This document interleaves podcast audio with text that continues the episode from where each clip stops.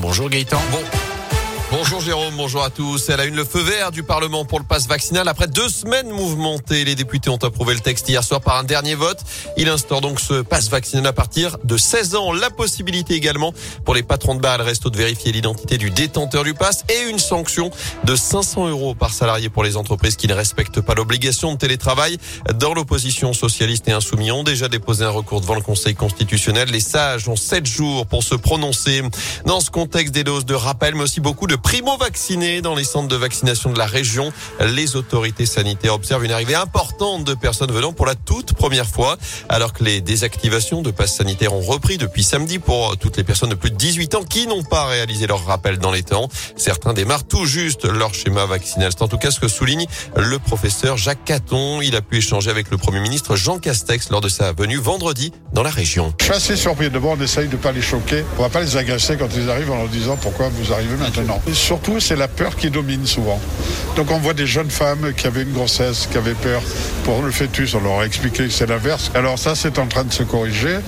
Et euh, c'est des gens qui avaient peur, qui étaient inquiets, et qui maintenant, vu la propagation, plus la propagation du virus, les amènent à se faire vacciner aujourd'hui, euh, à venir pour la première fois. Et d'après l'Agence régionale de santé, ce phénomène se retrouve dans l'ensemble des centres de vaccination d'Auvergne-Rhône-Alpes. Dans l'actu également, cet accident mortel ce week-end dans le Rouennais, un homme de 41 ans est décédé dans une sortie de route à Saint-Romain-la-Motte dans la nuit de vendredi à samedi. Selon le progrès, son véhicule a plongé dans le lit de la rivière le Filerin et n'a pas réussi à en sortir. Les pompiers, eux, n'ont été alertés que plusieurs heures plus tard. Les pompiers de la Loire qui ont perdu de leur côté Kaiser, ce berger belge malino de 14 ans. C'était un jeudi dernier selon le progrès, mort de vieillesse d'après son maître. Il a participé à de nombreuses interventions. Il s'était notamment illustré dans la Loire dans deux affaires de disparition inquiétantes en retrouvant à chaque fois et en sauvant deux victimes. Il faut lever le pied dans la région avec cet épisode de pollution en particules fines. Il n'y a plus de vigilance en vigueur sur le bassin stéphanois, mais vigilance jaune pour les contreforts du massif central. Attention également alerte orange pour le bassin lyonnais, le nord-isère et la vallée du Rhône avec vitesse adaptée sur ces grands axes.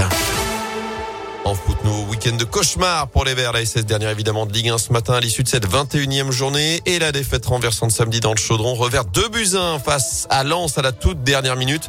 Pas le temps pourtant de Gamberger. C'est le derby qui se profile dès vendredi sur le terrain de l'OL. Ça va beaucoup mieux en revanche du côté de la chorale de Rouen avec cette victoire écrasante vendredi soir face à Fos-sur-Mer sur le parquet de la Alvacheresse. Succès 101 à 76. Les Rouennais ont un bilan équilibré désormais 11e avec 8 victoires et 8 défaites dans cette saison. Enfin, Saint-Chamond est toujours leader de Pro B après sa nouvelle victoire face à Nantes vendredi soir à Bouloche.